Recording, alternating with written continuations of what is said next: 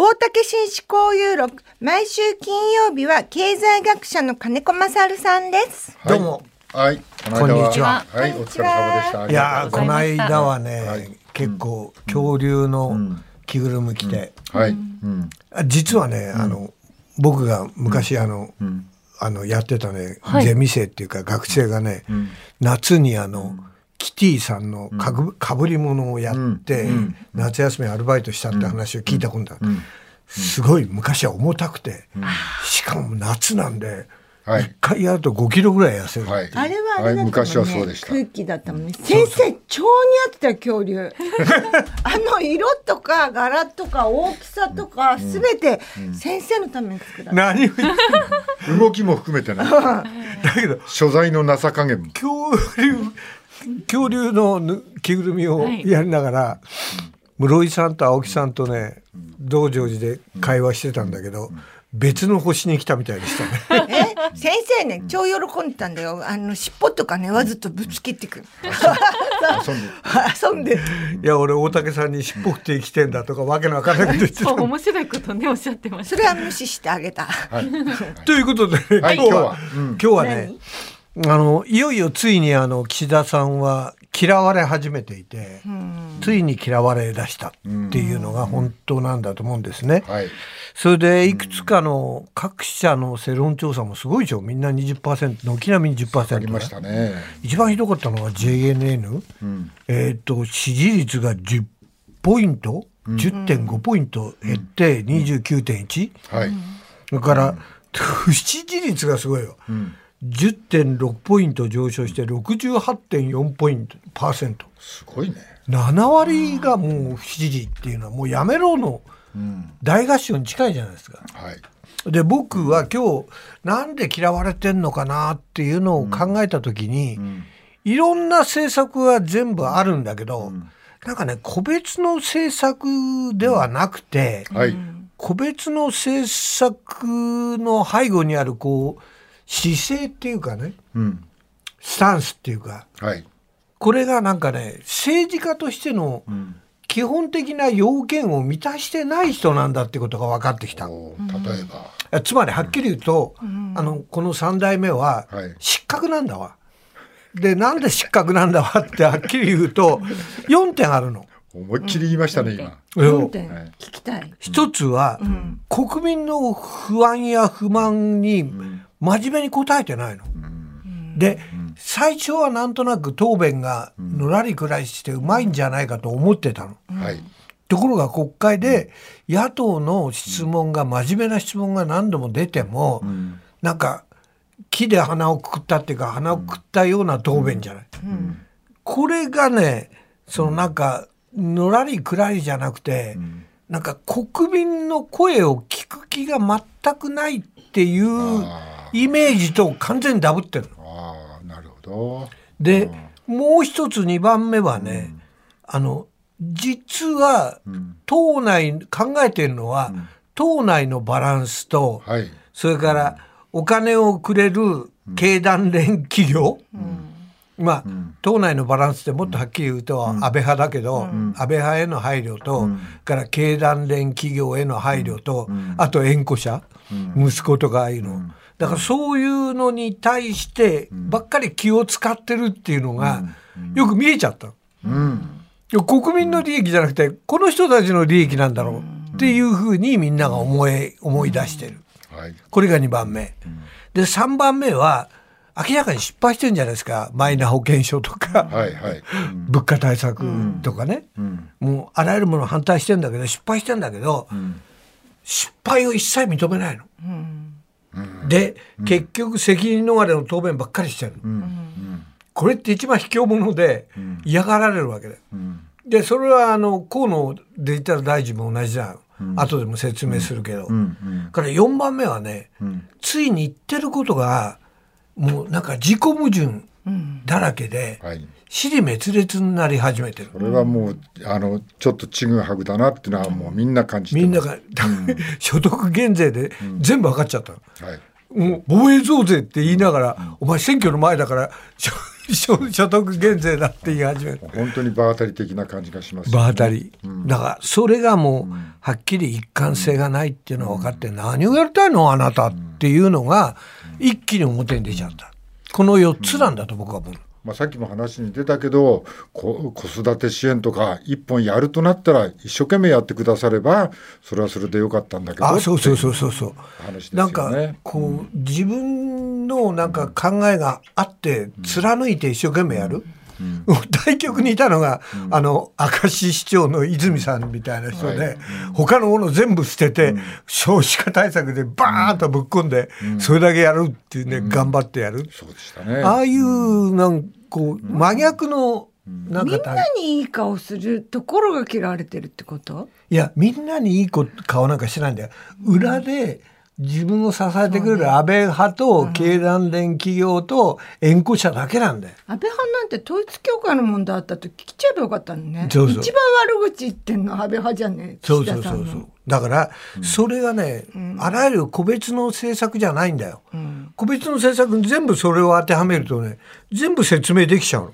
それは何？あの総理がいいろんな問題が抱えた時にうまく調整しようと思ってそれがうまくいかなかったっていう話に。いやだから形はそうなんだけど、4つつまり国民の不満や不満は答えない、それから党内のバランスや縁故企業、これだけを大事にしてる。失敗しても責任取らない、言ってることが尻滅裂、これ全部4つを重ねてみるとさ、なんか配慮をしているような結果、実はそういうことが頭の中に、まあ、姿勢の中にリーあるためダータイプじゃない？リーダーにしちゃいけないのかもね。そうそうそう。で、でも本来ならば国民の不満をどう解消していくかっていうのが一番のもう政治家でしょ？市民たちの悩みを解決するって話だからね。そのために一生懸命やるのが政治家でしょ？だと思うんですけどね。今なんてさ、社会世の中殺伐としてるからさ心に染み渡るような演説とかバーンって聞いてみたいよね。だから大企業の中で、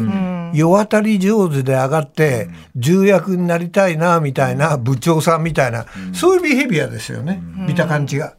だからマイナ保険証なんか見るともうはっきりしてて顔認証ができない、なん。か自分の他人の情報が見られちゃう、医療情報も見られちゃう。みたいな。個人の情報がこれだけひどくなっているのに、それからまああれじゃないですか。公金のねいろんなマイナカードはね、要するにうん。公金の受け取り口座が13万おかしいとかさ、ね、証明書が 5, 5, 5交付しちゃうとかさもうもう欠陥じゃない。だから絶対失敗認めないんだよ、首相も大臣もそれからこのあ関係してる企業もね、で結果として何が起きてるかって言ったら普通の人にとってとっても不安だからさ、4.5%しか使われてないんだよ、マイナ保険証って、はい。実際には。これだけたくさんもう普及してるだろうと思ってたら現場で使われてるのは4.5%つまり？お医者さんもマイナ保険持ってってもよくわかんないから悪いけど保険証持ってきてくださいって言ってるらしい。そうそうそう。だから、この時点でさ、もう完全に失敗してんのに、失敗認めないで保険証を強行するんだよ、廃止を。はい。でここ本当にね、このことをずっと続けていったらね、政権全部ひっくり返りますよ。本来だったら。はいはいだからそういう危機感がないの、国民の声を聞かないことに関して。でもう一度そのなんだろう裏側で見ると、ジェイリスっていうね、あの担当企業が集まってる地方公共団体情報システム機構ってあるじゃないですか、この4つの企業が8年間で5.8億円の献金を自民党にやってる、はい。なんだお前らのがこう責任取らないけど、お前らはこいつらのためにやってんだなって国民の1億の国民を無あの犠牲にして自分の周辺の企業だけを利権をこのなんていうか、あの与えてんだねっていうことになっちゃうわけ。それでさっき言ったようにあの大竹さんが言ったようにね、もうマイナ保険証なのに紙の資格確認書を同時に持てとかさ、はい。おいおいカードじゃなくてもう紙かみたいなさ、これがデジタル化か？とか思うような一貫性のなさ、しかもね、尻滅裂？前のカードはいつも持っていてくださいという。そうそうそう。だから、こういうの見ててもそうだし、いつも言ってるのデフレ対策もさ、ガソリン補助金を赤字国債でやればさ、そうすれば日銀がこの金融緩和で支えちゃうから、結局円安インフレになるからさ、結果的になんだよ。っつったら、ずーっと円安インフレガソリン補助金出して円安インフレになったら、ガソリンの石油元売りだけが補助金もらってボロ儲けじゃない。そうですね。でこれもなんかもう明らかにやってることがでたらめだっていうことで減税も消費税減税も誰も言わないけどあれだって赤字国債で今所得減税も同じだけど赤字国債でやってる限り同じなんだわ結果は。本当はこれ誰もあのなんかあんまり声上がらないけど消費税でやるっていうのは正しくないの。消費税を下げるっていうのがまあなくすっていうのか食料品をなんとかするっていうのがななんでこの声は出てこないのかなって思っていやそれ野党出てくるけど、ばらまきなんかやってる状態じゃないじゃない。だってアベノミクスで、なんなんでガソリン代の8割は円安なんだよ。で円安の元を止めないでさ、補助消費税を減税するっていうのは、つまりなんだろう、前も言ったけど臭いはもものを元から、あの、なんていうの？消さないで、上から消費消臭剤をばらまくような状態だから。国債をいっぱい吸っちゃうとインフレが加速しちゃうまあそりゃそうだって、まあね円がたくさんすりゃ安くなるって、それはそうだと思うんだけどこう何かいこの一番いいこのなんていうの？あの対処の方法って何があるんですかこれ？いやだから世界中でははい。もうトリガー条項を外すような燃料税の引き下げなんだよ。燃料税の引き下げ、引き下げなんだけど前も言ったけど、石油元売りが独占状態だから、はい。いいくら消費税を下げようが、ガソリン税の問題も引き下げても、独占的な企業をチェックしなければ、それは全部利益がそっちへ入っていっちゃう。あと適切な累進課税で法人税とかもちゃんと適切に取った方がどうせ内部そうそうそう。留保になっちゃうんだよ安やインフレを止めるのに、こんな無体な防衛費の増大をすればさ、赤字国債やらざるを得なくなっちゃうから、そういう基本的に日銀が苦しくなってる状況を基本的に変えていかない限り、あの問題は根本的には解決しないわけよ。じゃあ金子さんのおっしゃるのはこうあえて言えば、まあ、トリガー条項をやってやってあの独占的な企業に対しては、その値段を不当に上げた場合には超過利潤課税をかけるっていうのが一番いいことだと。まあ、ガソリンやったら今二重課税になってるわけだからね。消費税よりも防衛費の倍増みたいな政策をやめて、でよりあの国民向けの支出に全部限定していく、だから利権企業にバンバンばらまいてるような政策はやめていくっていうことですよ。金のかかることはやめてそ防衛費はやめて万博もあ万博もやめて万博うもも万博もやめた方がいいと思う。今もうそろそろに少子化対策とか貧困者対策とか、そういうことを一生懸命やった方がいいと思う。あと新しいあと技術教育とかねそうね、で僕らはそういう意味で言うと、防衛費の倍増も同じだし、賃金をうんと上げてるとか言うんだけど、実質賃金はまたあ上が9って月18ヶ月マイナスです。マイナス2.4%でしょ、はい。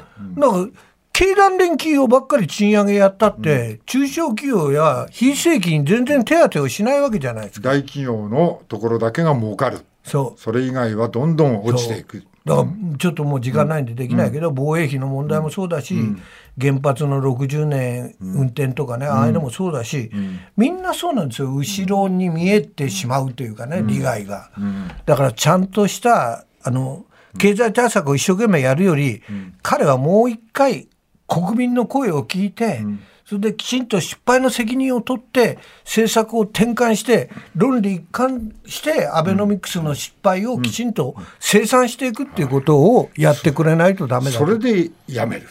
そうそんな。ありがとうございました。金子勝さんでした。大竹紳士交友録。来週月曜日は古谷恒平さんの登場です。お知らせの後は交通情報です。